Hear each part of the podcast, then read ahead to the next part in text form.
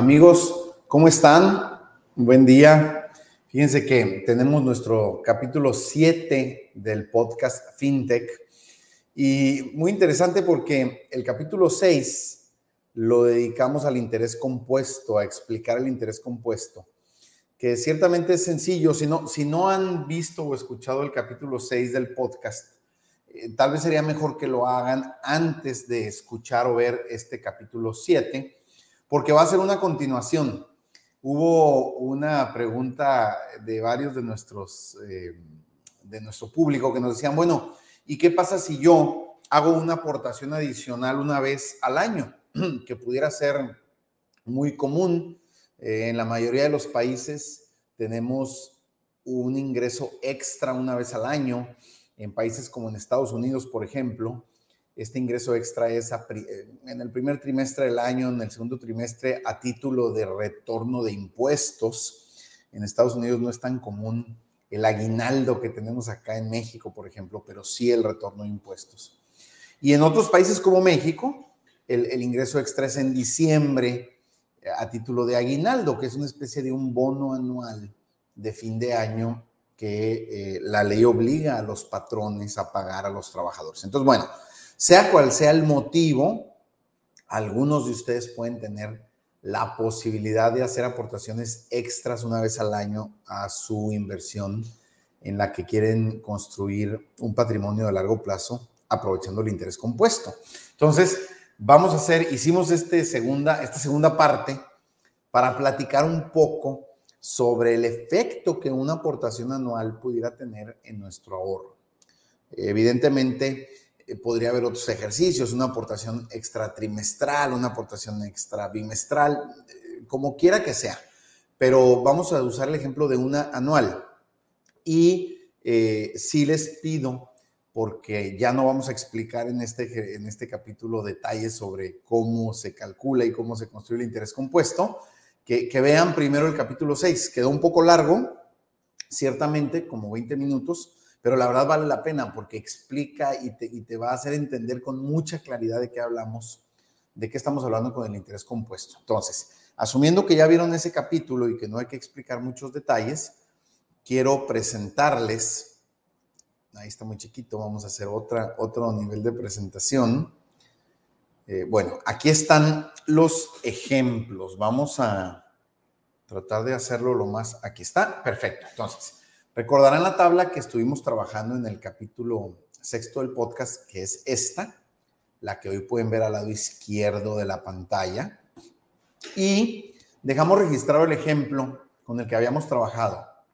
Este ejercicio supone que tú inicias tu inversión con 250 dólares, hoy los tienes por alguna razón o los puedes conseguir y con eso inicias tu cuenta en tu broker, en GBM o en eh, Interactive Brokers o en TD Ameritrade o en el broker de tu país y te comprometes a aportar una vez a la semana, una vez a la semana, 10 dólares, lo cual te da una aportación mensual promedio. Recuerden que hay meses que tienen más de cuatro semanas. Entonces, promediando anual, nos da una aportación mensual promedio de 43.45 dólares. Y asumimos en el ejemplo que podemos acceder a un interés anual estimado del 10%, que veíamos que no es eh, extraordinario o difícil. La mayoría de las inversiones, por ejemplo, en ETFs indexados a el SP 500 o algunos otros índices, más o menos en el largo plazo, ojo, en el largo plazo, eh, te dan este tipo de utilidad. Y digo esto a largo plazo porque hoy estamos grabando este capítulo en agosto del 2022 y todos ustedes sabrán que apenas hoy, eh, mediados de agosto, se está recuperando el mercado, pero todo 2022 ha sido una masacre en términos de, de, evaluación de las acciones. Pero bueno, esto, esto es normal, así sucede. Recuerden, la propuesta de FinTech es una visión de largo plazo aceptando que va a haber etapas de caída de precios, pero que en el largo plazo tenemos este tipo de, ganancia. Entonces, bueno, estos son los supuestos del modelo y con, estos supuestos, al llegar al año 50, tendríamos 789 mil dólares. Hay, hay, hay menos, o sea, hay horizontes más cortos. Eh, en el ejercicio pasado decíamos que algunos jóvenes que empiezan a invertir a los 18, 20, 25 años, sin duda tienen un horizonte de 50 años de inversión, no, no, no cabe duda. Pero bueno, si tú estás en un rango de edad distinto, tal vez aspiras a 10 o 20 años, aquí está el resultado que podrías tener.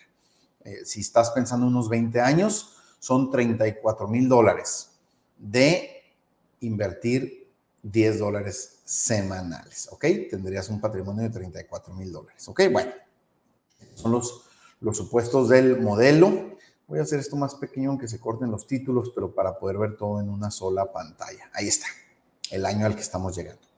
Y del lado derecho, eh, amigas y amigos, tenemos el, el, nuevo, la nueva tabla de, de Drive, en donde ya pusimos una aportación, le llamamos aguinaldo. reitero, no tiene que ser aguinaldo, simplemente esto significa que una vez al año voy a poder dar una aportación adicional a mi fondo, ¿ok? Ahorita pues está en cero para ver que estamos recibiendo lo mismo, 789 mil dólares contra 789 mil dólares a 50 años. Si nos ponemos en el ejemplo del año 20, bueno, pues aquí están 34 mil 800 dólares. Y vamos a suponer, no voy a cambiar lo demás, Arrancamos con los mismos 250 dólares, pongo 10 dólares por semana, etc. Pero vamos a suponer que una vez al año de mi aguinaldo, yo calculo que puedo destinar 100 dólares. Una vez al año le voy a poner 100 dólares más, que normalmente será en diciembre, ¿no? Este, que normalmente será en diciembre, porque es cuando normalmente se paga el aguinaldo. Aquí algunos de ustedes podrán decir, yo vivo en Estados Unidos, mi sueldo es en Estados Unidos y a mí el extrita me cae en mayo o en abril. Bueno, supongan pues que se aplica a su realidad, pero este ejemplo, vamos a poner 100 dólares al año y si se dan cuenta cambiaron las aportaciones del mes 12, 24, 36, etcétera. Si, si desplegamos aquí el primer año, nos vamos a dar cuenta que eh, todas las aportaciones del año, salvo la 12, que es diciembre, siguen siendo de 43 dólares. Y aquí vamos a ver unos tres años de ejemplo.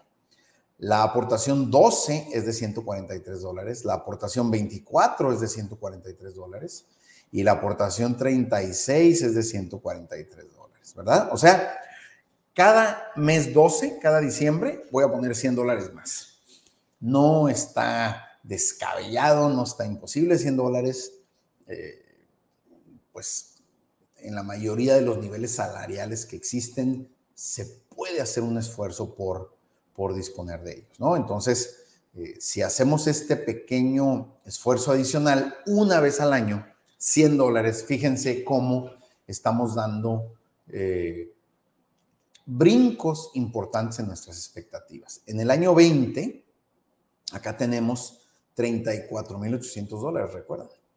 En este ejercicio, en el año 20, tenemos, habiendo aportado, obviamente, si son 100 dólares al año, en 20 años estaríamos aportando 2 mil dólares más, ¿correcto? O sea, 20 pagos de 100 dólares en, nuestro fondo, estaríamos aportando 2 mil dólares más. Pero fíjense cómo gracias al interés compuesto, en vez de subir solo a 36 mil 800, que serían los 2 mil dólares extras, sube a 40 mil 800. O sea, son los 2 mil dólares que aportamos más 4 mil dólares extras de intereses que estos 100 dólares anuales nos están dando. Y bueno, a los 50 años son prácticamente de haber aportado 5 mil dólares más en 50 años, estamos hablando prácticamente de 140, 150 mil dólares más, de 789 a 927 mil dólares. Entonces, eh, amigos, solamente este capítulo es un complemento del anterior cómo tiene un efecto muy positivo el que una vez al año podamos hacer alguna aportación adicional. Imagínense si son dos veces al año y son tres veces al año.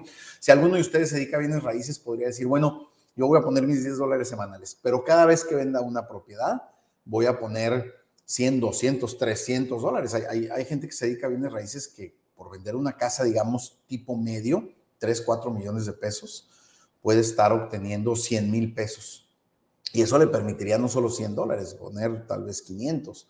Eh, imaginen que nuestro aguinaldo es muy bueno y podemos aportar 500 dólares una vez al año, ¿no? Fíjense lo que sucede. a los 20 años prácticamente se duplica el, dinero, el patrimonio que pudiéramos tener con un pago anual extra de 500 dólares, ¿no? Aquí podemos, evidentemente, jugar con muchos ejemplos. Algunos de ustedes dirán, oye, yo no 10, yo puedo dar 15 dólares al, al mes, digo, a la semana, y podemos hacer los ejercicios como cambian. En 20 años acá tendríamos 51 mil dólares y ninguna aportación extra.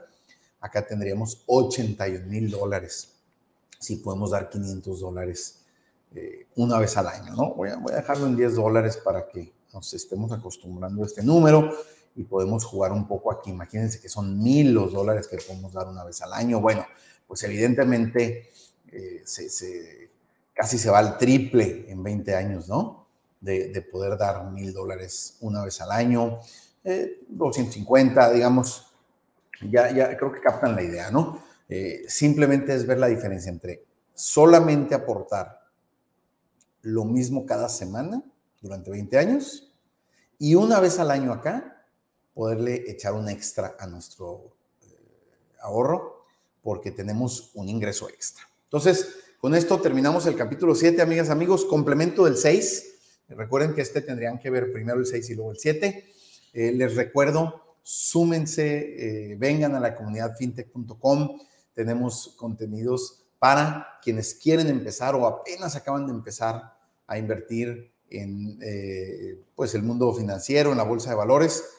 Nuestra idea es que lo hagan con una visión de largo plazo, con paciencia, con consistencia, sin creer en estas eh, ideas equivocadas de que es posible hacerte millonario de la noche a la mañana y hay inversiones que te pagan 100% mensual. Eso es un fraude, amigos. Eso no, eso no es eh, real, eso no sucede. Así es que eh, muchas gracias. Estamos a sus órdenes. Un abrazo.